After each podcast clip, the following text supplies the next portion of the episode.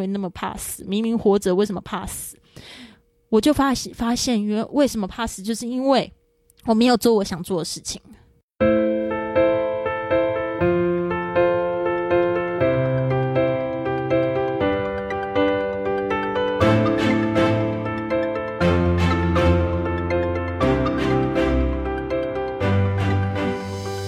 Hello，欢迎来到 Her Story，她的赫兹共振。我是节目主持人 Ellen，这是一个传递女性影响力的访谈频道。透过她的故事，带来共鸣与力量，一起探索人生无限的可能，支持你勇敢的去实践自己喜欢的模样。今天的来宾呢，是一位 Podcast 界的前辈，她叫做 Lily。Lily 可以说是一位先驱者。她从六年前就开始制作自己的 podcast，是目前少数拥有上千集集数的节目哦，真的非常的厉害。五年前呢，因为一个人生事件，让丽丽开始靠着 podcast 环游世界。那现在她除了经营自己的节目、学英语、环游世界以外，同时也是 podcast 的教练，教人家怎么做 podcast。我是在今年七月台中的一场 podcast 小聚上认识 Lily 的。Lily 当天的分享真的是给台下的听众们满满的正能量。我当时也是受到丽丽的鼓励，才敢把自己很早就录好的第一、二集给上线了。所以今天真的很开心，邀请到丽丽来到节目分享，她是怎么开始接触到这个 Podcast，又是什么样的机缘让她开始靠着这个 Podcast 过着到处旅行的生活。现在就一起来听听她的故事吧。那我们就先请丽丽介绍一下自己。好的，Hello，大家好。那我是这个学英语环游世界的制作人，还有主播。我就是蛮幸运的，在过去六年的时间，一边就是制作这个 Podcast，一边环游世界的四十个国家。那我现在人是在台湾的台中。那我也算是有一段。故事吧，那为什么会开始这样子的经历呢？其实也是一个伤心的故事，但是不知道为什么后面变得很欢乐。大家可以就是在故事里面就可以知道。我觉得 Lily 是一个呃，以女性来说是一个非常活出自己的一个代表。那我现在想请教一下，就是当初是什么样的契机让你下定决心开始跨出了这一步？呃，为什么会选择用 Podcast 这个这种播客的方式来环游世界？嗯，我听 podcast 的时候是在这个二零零五年的时候，那时候我人在台北的 ICRT 的广播公司在做实习生。那时候我刚从美国就是度假了五个礼拜回来嘛，刚好就是碰到 ICRT 里面有一个蛮有名的 DJ，呃，他那时候他也是纽约人，所以呢他就觉得诶我挺可爱的，然后就是很喜欢跟我说话。他只要有买一些就是小东西啊，他都会就是第一个一定要叫我去看那样子。然后有一次他就带了这个 iPad Nano，那时候第一代刚出来的时候，所以我那时候看到 iPad Nano 的时候，我就觉得好惊讶，怎么会有那么可爱的？东西，然后他就跟我讲说：“Lily，我跟你说，因为我知道你很喜欢学英文，嗯，他这个 iPad Nano 里面有一个东西叫 Podcast，我觉得超级适合你的。所以那时候我还是学生，我听他这么一讲，我就觉得，诶，这个东西我要投资。所以那时候就是打工也没有赚很多钱，就投资自己，就六千多块就买了一台 iPad Nano。嗯，那那时候我就整个上瘾了，喜欢听 Podcast，就上下班啊，然后还有就是上下课或者是去健。身房的时候，我就会听 podcast 学英文。那那时候有学英文的节目叫 ESL Podcast，嗯啊，这个现在还是一个非常常青的节目，也做得很好。然后那时候还有听另外一个，现在也是一个一直有在播出的节目叫 Sex with Emily，在讲两性关系。它是一个旧金山的广播电台。那时候我也是从旧金山刚回来，就觉得说，哎，蛮喜欢那边的氛围。所以就是听 podcast 的时候，就去了解这些一些世界的各种不同的观点啊，两性关系啊，就非常的着迷。所以呢，对我来说，我觉得诶，听 podcast 就是一个非常棒的一种感受，而且我也觉得是金矿。嗯，一直到就是二零一二年的时候，开始有想要创业的想法，就想说，诶，因为没有什么经验，所以我就又听 podcast，在听别人去分享他们怎么样子创业的一个过程。嗯。结果听到有一个男生他在教这个 podcast，呃，Johnny Dumas，他在讲这个 Entrepreneur on Fire，他是一个日更的节目。然后他那时候就说：“我已经做 podcast 赚了就是六亿，呃，不是六亿，是六位数的 这个六位数的呃收入，所以我那时候就觉得。诶 m a k e sense，感觉很有道理啊！因为这个 podcast 它不停的在给给别人价值，那可能有推荐什么产品啊，或者有赞助商，所以那时候我就觉得啊，我想要用这样子的方式来创业，因为我觉得创业一个部分就是我很希望就是说可以先帮助别人先，不一定是自己的口袋要多深，但是我那时候听到他赚钱的这个潜力的时候，我就觉得说那可以做，可以试试看。嗯，所以是这样子开始的，所以我是在二零一四年的时候的四月，呃，发行了我第一张专辑。那时候我也是用日更的方式，哇！然后在这个日更的过程呢，其实我都一直在鼓励一些想要做 podcast 的朋友。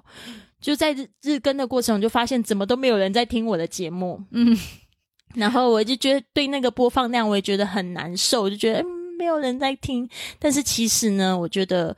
就是因为那个时候的听众，他们可能不听我的节目，但是其实那个 podcast 是有人在在听。然后是我碰到一个，就是在呃喜马拉雅，那时候我是在喜马拉雅上面播的制作人，他就跟我讲说：“哎，我觉得你的 podcast 做的挺不错的。”只是我要告诉你，就是我们现在在平台上面的听众，他们都喜欢听就是比较短的 podcast。我那时候就是也是学我们老师，他就是做二三十分钟的这个访谈。那时候我就觉得访谈很好啊，对，就他跟我讲说，现在的听众他喜欢听短的，是那个时候二零一四年的那个状况，在大陆是这样子的状况，所以他就鼓励我又去做了另外一个 podcast。所以我是从那个时候。呃，就是做我的第六个专辑，哇！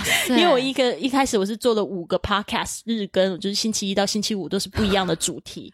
然后他就说：“那你在做另外一个 podcast，就是做一个每日一句。”所以那时候我就想说：“那好，如果他说这样子的 podcast 会比较有人听的话，我就做。”是我那时候就跟我那时候的老公一起做这样的 podcast。嗯，我们一做，哎，开始就真的好多人收听哦，就特别多人喜欢这种一天一句话。嗯，因为那时候是在教英语，呃，把他也融入进来，因为他是英国华人，他本身英语就是母语，所以我们那时候节目就做。了非常的受欢迎，对，呃，那时候做也会有一点点茫然，是因为就是虽然就是带给很多人价值之外，也觉得说，嗯，是不是什么时候可以开始有盈利的这样子的方式，所以也就开始尝试去做这教学的课程，然后开始收费，然后我才发现说，哎，当我一开张的时候，就好多人购买。嗯，所以我那时候就觉得说，嗯，这个的确是有像他讲的那样子的市场效果，对对对，所以是从那个时候才开始。然后你现你那时候的手边的节目有六档，你是怎么去维持这这些产出的？没有啊，那时候就其他节目不做，就专心做那个，就每天一根这样。哦，那你从那时候开始做了以后，又是什么样的机缘下，你开始环游世界旅行？对，那时候就是，就算我们开始做了线上课程，那我有一个感觉，就是我不太想要继续教英文来赚钱。嗯，我那时候就觉得说，我想要做像就是 Johnny Dumas 那样子，他可以不仅是做线上课程，呃，也可以做就是像赞助商，可以做一些其他的收费的方式这样子。对。我不想要让大家只记得我是英文老师，嗯，因为因为那个时候其实一开始做那五档节目，其实都是在教大家怎么样子去学英语，是。哦，然后也有就做一些访谈啊，不管是独白的节目，都是在讲一个生活态度，还有就是学习的一种方式，比自己在家里看书还要快的一种方式。那时候其实我到了九十几集的时候，开始很迷茫，我就开始跟我一个大学朋友就在研究怎么样子去行销这个 podcast，嗯。然后觉得挺头痛的，我还记得那一天是九月九号啊。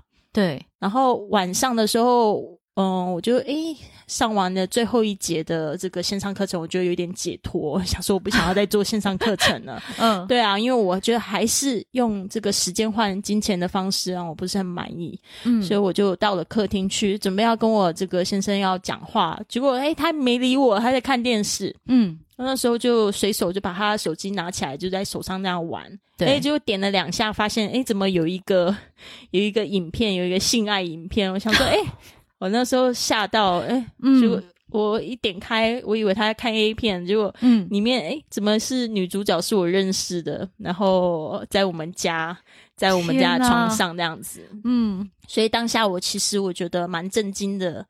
呃，那长话短说，就是那一件事情呢，在我那个时候，我觉得是一个把我打入地狱的一件事情，就是嗯、很难受，每天都在这个浴室里面哭。但是我现在回顾，我觉得那一件事情是发生在我身上，算是一件非常好的事情，因为让我彻底觉醒。因为其实我就是在做的过程，其实我一直都很害怕，对，就是会害怕别人眼光啊，我没有办法活出自己啊，没有办法很大胆的去追寻我自己的梦想。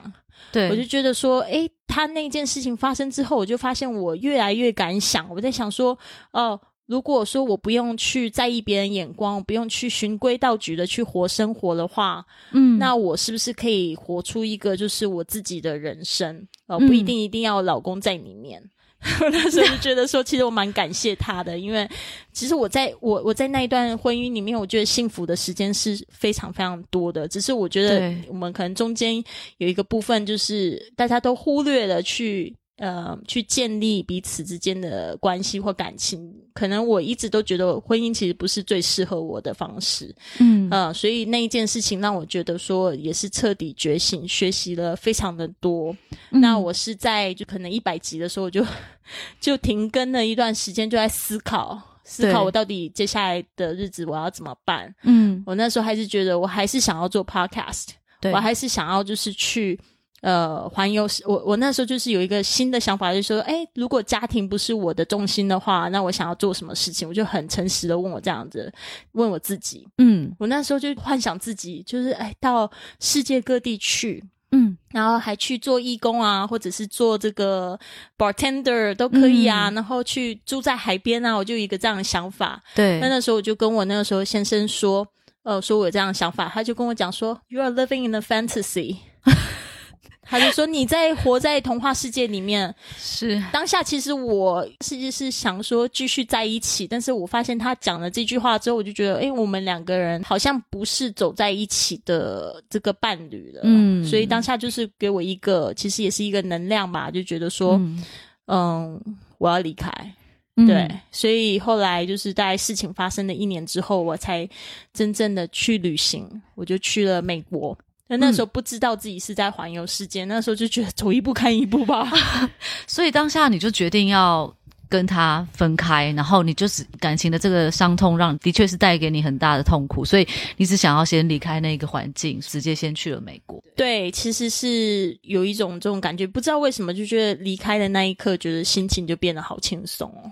真的哦，因为你，因为我觉得我相信在那当下是一个一定是非常非常折磨的一个过程，毕竟是一段婚姻，然后你要花很多的心理建设，就像你刚刚讲的，就开始更多的自我觉察，在开始问自己好多事情，因为当然，当然大家会选择说，呃，有一段呃伤心难过的感情的时候，会选择出走，但是那个出走，可能我回去找我姐妹，我回去找呃谁先诉诉苦，我先度个假什么，但你就这样出去了，然后就直接开始了你的所有的旅行。对，因为那时候没有想太多啦，嗯因为就是觉得说，我先要把我自己先顾好吧，对，然后我想要去体验呃各种不同的体验。嗯其实那时候离开他之后，就去滑雪啊，嗯，去跳伞、去嗯潜水，都是我自己一直很想要尝试。但是我就后来就发现说，如果还跟他在一起的话，我可能不会做这些事情，因为他一个他不太喜欢旅行，嗯然后另外一个他就是膝盖有毛病，然后他也不可能去跟我做这些事情。但是我以我发现过去的自己，我就是非常的依赖他，他要做什么我才会去做什么。然后我就觉得说，哎，现在反而让我给我有一个机会，让我重新去认识自己，做自己。其实我就是大部分的时间，我真的还是蛮感恩这件事情的发生的。嗯所以就是玩的非常开心啊！我有很多朋友跟我讲说，怎么看我以前结婚的照片，跟我现在的照片，怎么那个笑容就是不一样。嗯，我就说对啊，我不知道为什么我好开心哦，可能有很多人都很恨我，就是每天都在玩。可是我那时候一方面我就觉得说，老天爷谢谢你，对啊，嗯给我一个这么大的挫折，所以我现在想要好好玩，你应该也不在意吧？我就会这样子跟他 呃，就是会这样子跟他说，对，对，然后也是就是在这个路上。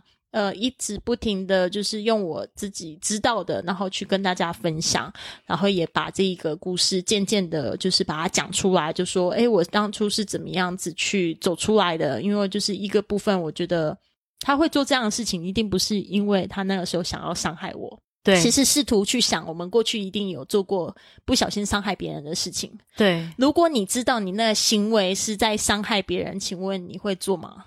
嗯，当然不会，就是大部分的时间是不会啦，你不会有那种有意想要去伤害别人，比如说你，踩到别人脚，别人很痛，或者是因为你踩到他的脚，他的脚趾头断了，对，那你会觉得说，那我那一次，你那那一踩，我就是要让他脚趾头断吗？不嗯，是，当然不是，对，，对，所以一个就是说我先去原谅了自己，嗯，然后我就觉得，因为原谅别人其实也是很容易的一件事，我就会知道说，其实当时我老公他只是用他那个时候智慧，用他那个时候的想法，因为他有跟我说，他其实他以为我一辈子都不会知道，嗯，所以他就就觉得这件事情不会伤害到我。所以我那时候这样想的时候，我就觉得说，对啊，其实他没有有意要伤我，只是说这件事的发生让我觉得很痛苦，让我对知道之后很痛苦，但是我好险知道了。对，对，其实我要感谢这件事情，所以后来就是我会跟我的听众说，就是一个也是很真心的啦。现在也是跟 Alan 分享，就是说我会真的把对方当做是我的小天使，因为我觉得说嗯这个老公是我选的，我也跟他在一起那么快乐对，过，然后我觉得不会后悔，就是嫁给了他。那他今天给我了一一双翅膀。嗯，其实是等于说，他让我更加勇敢，成为我那个时候想要成为的人。因为其实我觉得女人很好玩哦，就是说，女人有三个可以改命的机会，嗯，哪三个？一个就是她的家族。嗯，如果她生到一个很好的家族的话对，她命运就改了，那可能不一样的命运。对，第二个就是她如果结婚，是，对。第三个其实她就是要靠自己。嗯对啊，其实我就觉得说，那当我们就是会觉得没有自信，嗯，呃，觉得自己做不好什么事情的时候，你就会觉得说，那我是不是遇到哪一个人，他就会帮我把命改了？对，那当当时我的，其实我后来回想我自己也是这样子，就是我在二十五六岁的时候很迷惘，就觉得自己什么事都做不好的时候，我就觉得说。哦，老天爷给我一个白马王子吧，让我就是去改变一下我的命运。结果我那时候认识他，的确我的生活又变得好很多。嗯所以我就觉得我的命运改了。但是今天当他不在的时候，我是不是有办法靠我的双手让我的命运去改变？对，我觉得就是因为他不在了，他是，他的他他的消失也让我就是说，让我去知道自己我是可以去改变我自己命运的。对，我觉得这是一个很棒的，虽然这是一件不好的事情，可是我觉得这真的是老天爷给你这个机会，让你重新找到自己的价值。对啊，所以我真的还蛮就是喜欢老天爷的。我觉得就是这一段日子呢，就是让我到了西班牙。我那时候就是去旅行，大概十几个国家之后，我到了西班牙。嗯然后我就觉得西班牙很有家的感觉，因为我那时候都没有想说要回台湾啊，就想说，因为我想说一个离婚的女人回来，还是有那种情节，就是觉得说，哎呀，觉得好丢脸啊，不太想要回来。那时候就是很、嗯很简单的觉得，我不想要先回台湾，我就是先去闯一闯，看看找不找得到第二个家。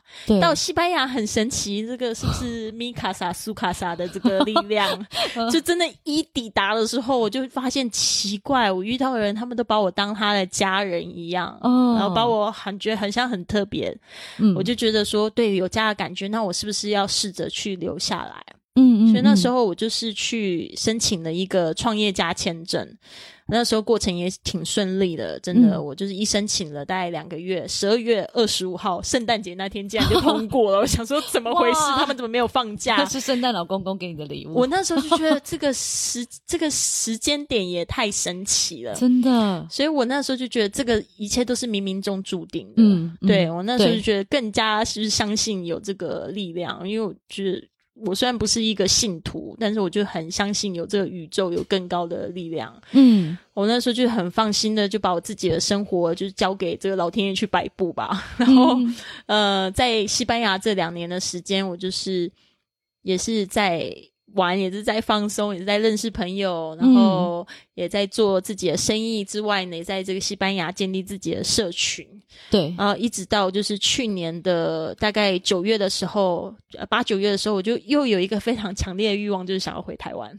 嗯，就是一个感觉，对，就是一个感觉，就是说，哎，那差不多好像回来台湾，然后也想要跟我就是家里的人和好。嗯，然后回来台湾之后就疫情爆发，然后就觉得这个世界也太神奇了嘛，并不是说那些没有选择离开的人怎呃很傻或怎么样，只是我当下会觉得说我就是一切都是最好的安排，真的耶，对，就在疫情爆发之前，你先回台湾，对，因为其实有很多很妙的事情，那时候其实我是一月准备要出书。是在大陆，嗯哼哼，然后想说，哎，那我就顺便回来哦，就是去大陆，然后去去这个宣传，那时候有一个心里有这样的计划，嗯，结果大概十二月的时候，我那时候在欧洲，呃，做了一个环欧旅行，我就坐火车，坐到瑞典的时候，嗯，那个出版商就说他们书绝对不出了，啊，为什么？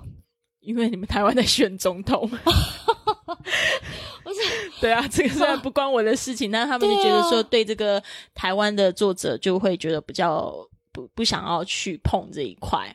然后当下我是有一点伤心，因为觉得说有一个本来有一个这样的计划被打断了，就是觉得说挺难过的，觉得诶不知道前途在哪里，然后突然有一种这种失落的感觉。但是我现在回想起来，好险没有去，对啊，我觉得好险都一切都是最好的安排。这样听起来是这样子，没错。好，那丽丽，其实你现在的你整你整个从呃经营 Podcast 到现在，你其实你的成成绩真的是非常的惊人，因为你在喜马拉雅有八十五万人订阅，然后总下载数也破亿。你后来离开了以后，你也是到呃各个国家去，然后也是用播客的方式在一边生活，然后一边赚钱嘛？对。那你可不可以跟听众朋友简单的分享一下这样子，就是做播客的一个心法？其实做 Podcast。那个时候我就是也是冲着就是想说，哎，很有潜力之外，嗯，其实最重要一点就是我觉得它可以让我去发挥我自己个人的价值，就是我会觉得说我心里有很多话想要讲，就是想要告诉大家说，哎，学英语其实有一种另外一种方式，不必看书，但是你可能可以透过在交朋友的方式，或谈恋爱的方式，或者是说去旅行的方式来学习，更加的好玩，而且就是效率会更高。我当初我。的整个就是后来一百集之后的诅咒都是在讲，就是怎么样子去学英语环游世界。那我就觉得说，哎，既然我的播客是环游世界之外，我就要用我自己的亲身的经历想要去分享。所以那时候是等于是说，好像有一点在做纪录片那种感觉，嗯，就是在记录自己的生活。说说实在的，我没有去特别宣传我的 podcast，但很多就是那个听众他们是。自己听的觉得很有收获之外，他们会去分享给别人。嗯哼，那我觉得就是你在做 podcast 的时候，就是心里在想，诶，我这个可以给对方带来什么样的价值先？对对，然后一方面也就是在记录自己的一个成长。嗯，所以那个时候就是有好的有不好的，都会跟我的听众讲。那我觉得真的在环游世界，大家。觉得好像有一点困难的这个部分，其实我觉得没有比就是在一般的生活还要困难。其实它就是一种生活方式。那环游世界它也是一种生活方式，而且越来越多人去做这样的事情，就一边旅行一边赚钱。那时候我就觉得说这件事情已经有人做到，所以一定不是天方夜夜谭。那我就是常会就是想说，只只有你想不到，没有你做不到。虽然好像是一个口号，但是我就是用我的行动去证明哦。只有你想不到，没有做不到。我现在我发现，其实还有很多我没有想到的事情。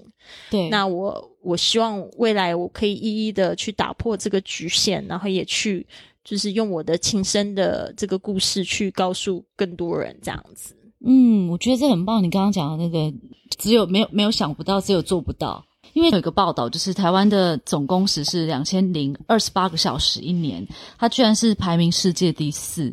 然后甚至我我们我们的排名甚至高于日本跟韩国，其实这蛮出乎我意料之外的。因为其实就我知道，我知道在台湾加班文化，然后就是在一个很高压的一个一个环境下，我相信很多人也会非常想要开始，呃，开始接触斜杠，或者是有一些个人品牌，或者是像 Lily 一样这样子，我可以结合我的生活跟工作，或者是结合我的兴趣，让工作跟生活之间可以取得一个完整的平衡。哦，所以这就好像是像刚 Lily 刚刚分享的，呃，如果你可以先从你的经验，或者是说你的呃记录一下你的生活，你可以先从这这个地方先去着手，先去开始，然后一步一步的，你有可能就会去找到你自己可以发展的路。这个部分我想要讲一下，因为我非常尊重，就是还是在上班的各位，那就是我，因为我以前也是这样子的一个上班族，但是不要忘记，你现在经历的都是未来的一个养分。所以做做什么事情，就是你可以的话，就是最好的当然是你选你所爱，但是呢，不要忘记也要爱你所选。我那时候在呃。二零零五年之前的时候上班，刚才我也跟 Alan 分享，我一个礼拜的工时大概是六十到七十个小时，然后就是赚台币四万五，在台北的这个东区生活，然后就是每个月就几乎就是没有钱。那这个没有钱是怎么样子来的呢？是因为那个时候生活压力太大，嗯，然后你的钱就是，诶，你不是一下子就去做了旅行。不然就是你就是缴了健身房，或缴了一些娱乐的费用就没有了。对我那时候就是怎么样子想通的呢？那时候其实就是在看书。然后就是看书，想要去理清一个头绪，到底我想要过什么样的生活。那时候看到一本这样的书，有些人觉得这本书很烂，有些人觉得很好。他，但是他对我的意义非常重大。嗯，它叫《生命咖啡馆》，它里面就问了我两个问题。他说：“你到底这辈子最想要做的事情是什么？”嗯，然后第二个就是你害怕死亡吗？然后没想到第一个问题已经讲不出来之外，第二个问题还是好害怕。那那时候我就觉得说，为什么我会怕死？这件事情，二零零五年那个那一刻，为什么我会那么怕死？明明活着，为什么怕死？我就发现发现，原为什么怕死，就是因为我没有做我想做的事情。嗯，那时候工时那么长，然后就把钱都乱这样乱花，然后我们当下就大概。沉浸了一个礼拜，那本书就让我辞职，我就我就真的去递辞呈，我就说我真的不想做这个工作，我想要去学呃怎么样子教外国人中文。那时候我在教英文，老师怎么教英文，然后那时候觉得说我一直很想要做这件事情，但是工作忙到不想做。对，那时候就缴了学费之外，把工作辞了，然后就。去兼课，兼了就是一个一个月，也不就是兼十六个小时吧。嗯，然后我不知道，我那时候一个月就赚一万八。我那时候我的房租是七千块，所以我还有一万一。我那时候突然觉得，哎，很好啊！我就早上上课，然后呢，中午就回家睡午觉，睡午觉醒醒来之后，我就开始在学。弹钢琴啊，在学在复习功课啊，然后那时候我觉得我的生活好快乐、好充实啊！我那时候就想说，我的生命到底需要什么？我就需要智慧跟美这些东西在我的生命里就好。真的，我就觉得说钱呃再赚就有了。我现在这样子好好的沉淀一下，到底知道我自己想要是什么钱。就在那一刻，就是沉浸了一段时间之后，就是有碰到更好的机会。那当时我就觉得说，对，赚钱要赚的聪明一点。我最好是我的时数越少，但是时薪越高越好。这样子我就有其他时间做我想做的事情。所以是从那一刻开始转念的。所以我觉得这一个也是可以分享给大家。我后来发现，其实有很多美国的年轻人，他们在追寻自己一些比较有艺术的一些想法的时候，他们是怎么样？他们是选择去做服务生。嗯。因为服务生他的工作很弹性，对。另外一个就是他们就是服务生，其实在美国那个地方他是时薪。呃，虽然不高，但是他们小费多哦，所以他就是选择弹性，然后一个就是他的投资报酬率大，算高的哦，对高，然后他可以去用其他事情都去追求他喜欢的事情，让这一件很喜欢的事情也可以慢慢的有盈利哦，他再去慢慢的放掉这个服务员的做法，嗯，对，当然也会有失败的例子啊，但是我觉得其实这个部分就是一个探索的过程，大家千万不要就是跳掉。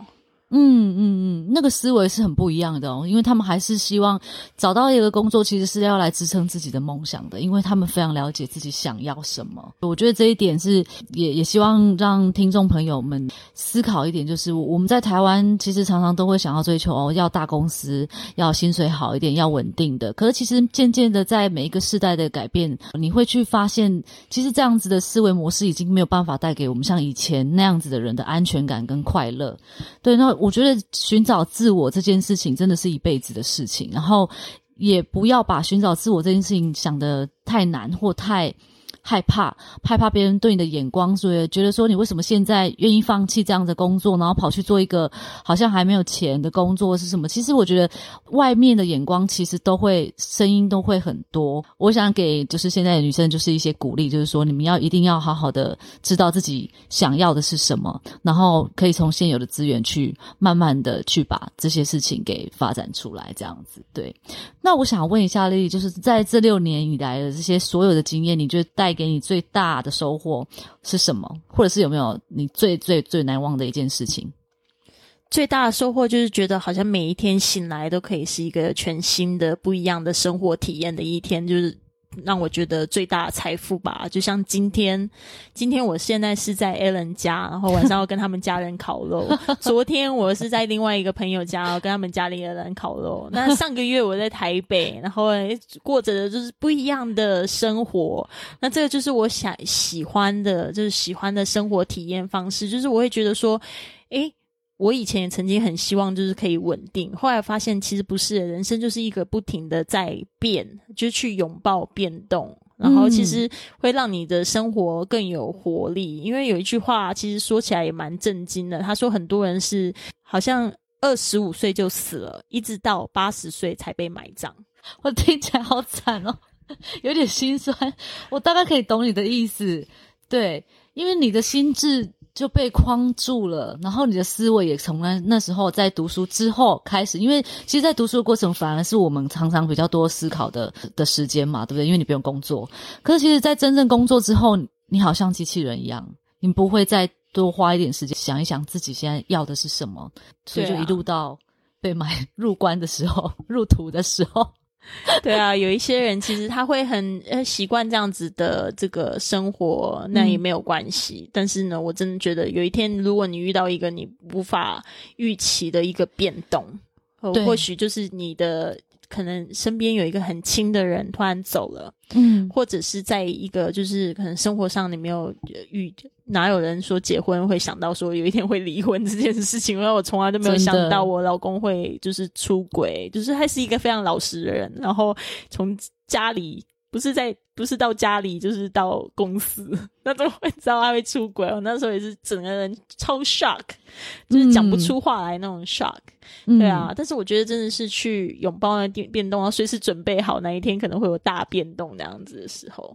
嗯嗯嗯，对，我觉得丽丽讲的拥抱变动讲的很好，就是呃，因为你不知道世界会怎么样变，你也不知道老天爷会给你什么样的课题。你要让自己培养一个能够接受跟面对挫折的勇气，这很重要。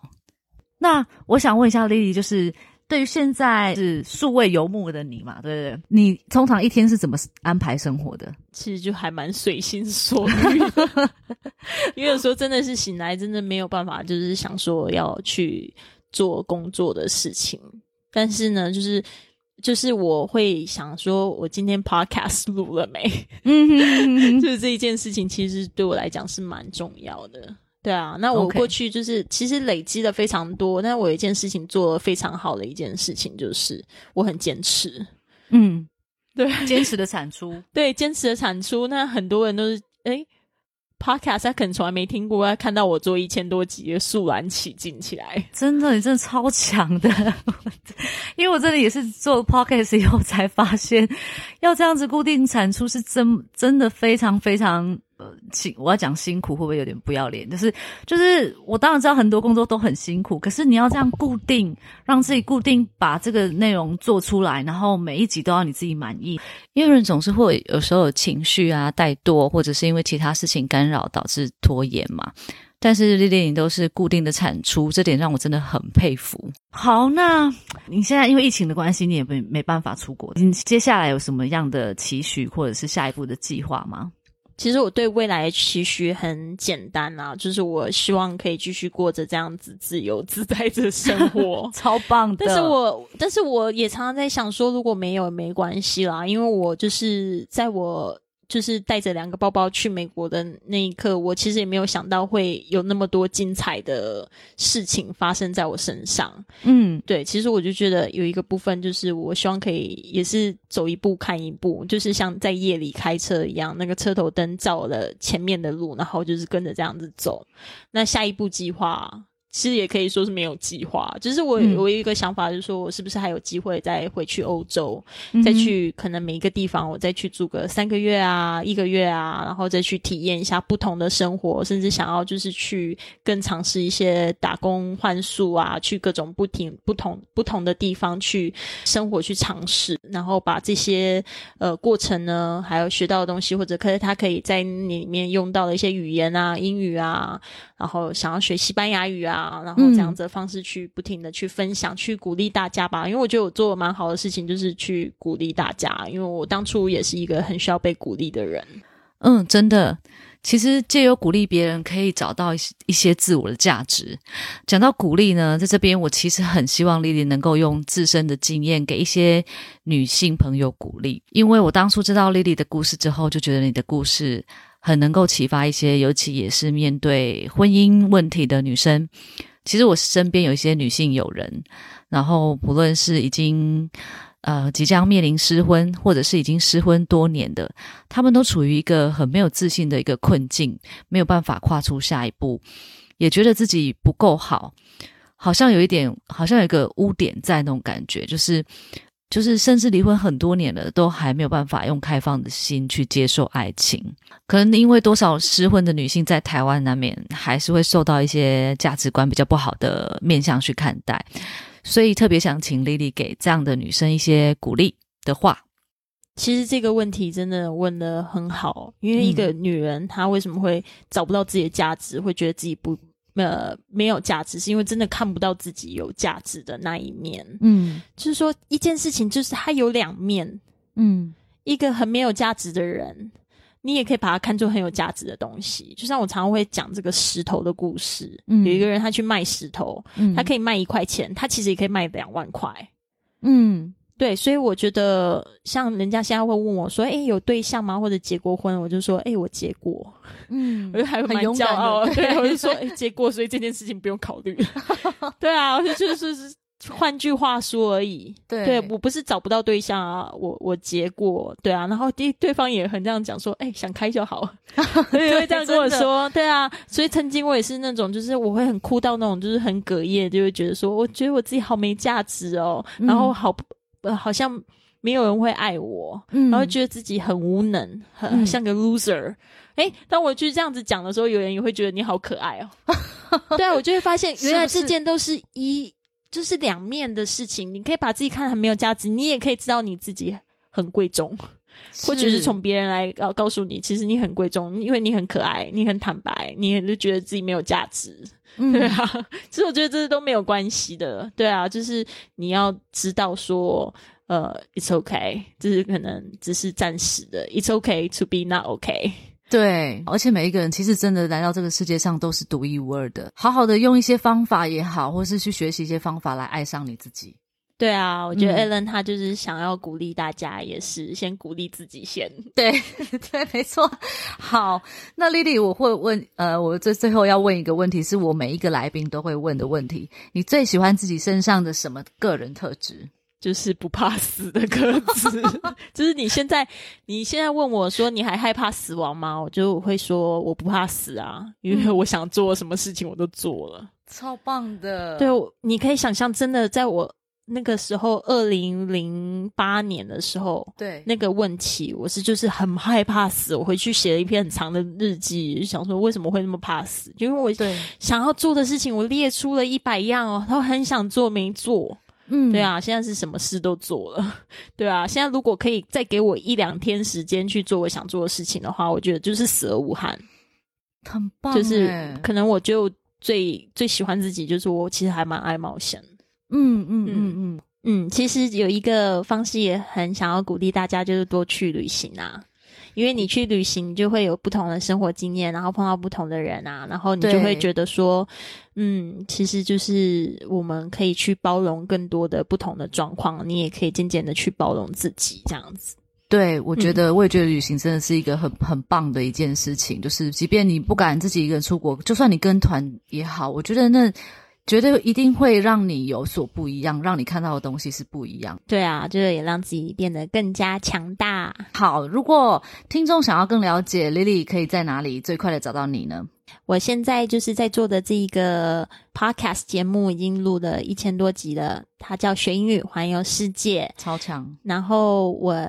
就是比较常更新的是我的脸书，还有这个 IG，呃，是 Fly with Lily，大家可以就是关注我一下，也可以留私信给我哟。那 Lily 现在也有在做那个 Podcast 的教练，他也会有一些教练课程。如果想要知道怎么样做 Podcast，也可以私讯他。对我现在的那个活动是会 po 在这个脸书上面，叫 iPodcast TW。嗯，好的，今天非常谢谢 Lily，谢谢大家，希望大家都勇敢起来。好哦，拜拜，拜。听完 Lily 的故事，是不是觉得很励志呢？今天的访谈让我从 Lily 身上学到的是勇敢、毅力，还有相信自己。我认为任何关系的结束，都会是另外一种生活的开始。然后，其实身为现代女性，我觉得无论在身体上、感情上、经济上，还是精神上，都还是要学会对自己负责。我们的幸或者不幸，也都不要轻易的归咎于其他人，因为没有谁真的该背负起另外一个人的人生，不是吗？结婚是人生的一个阶段，但是结了婚，并不代表着自我成长的过程就可以停止或者是结束了。如同莉莉所说。人生就是不断的经历变动，而你要拥抱变动，不要害怕。你现在的经历都会是你未来的养分。然后有个有趣的事就是，其实 Lily 在访谈中，呃，说她老公给了她一对翅膀。不过不知道为什么，我有个感觉，反倒是觉得她终于看到了自己的翅膀。她的翅膀其实一直都在，只是当时的她忽略了。当时的他就是把自己整个人托付在婚姻跟爱情之中，所以忘了飞翔。所以我想跟听众的你们分享说，其实你们一直都有自己想要的东西，呃，只是你可能现在还没有发现。你也有能力可以给你自己幸福，只是我们很容易围绕着周遭的环境跟执着在眼前的人事物，常常忽略发现自己深层内心的声音。所以，如果你真心的、完完全全的、百分之百的相信自己，好好的、常常的练习问自己，我相信有一天你会听到这个声音的。所以，我想跟大家说，每一个人都有自己的一双翅膀，千万别忘了飞翔。希望今天的节目能带给你们收获。人生最浪费不起的就是时间，所以谢谢你们的收听。改变不是为了取悦别人，而是忠于自我。勇气是这个节目唯一的共同赫兹。如果你喜欢我的节目，欢迎到 Apple Podcast 订阅我，并帮我打五颗星，让节目可以持续的做下去。如果你有任何的想法，也欢迎在 Apple Podcast 留言告诉我。你也可以在 IG 分享我们的节目，然后记得 tag 我，让我可以认识你。也可以在 IG 跟我聊聊你想听到什么样的主题。你现在只要在 IG、脸书搜寻 Her Story，它的赫兹共振，就可以找到我哦。那么我们下次见，拜。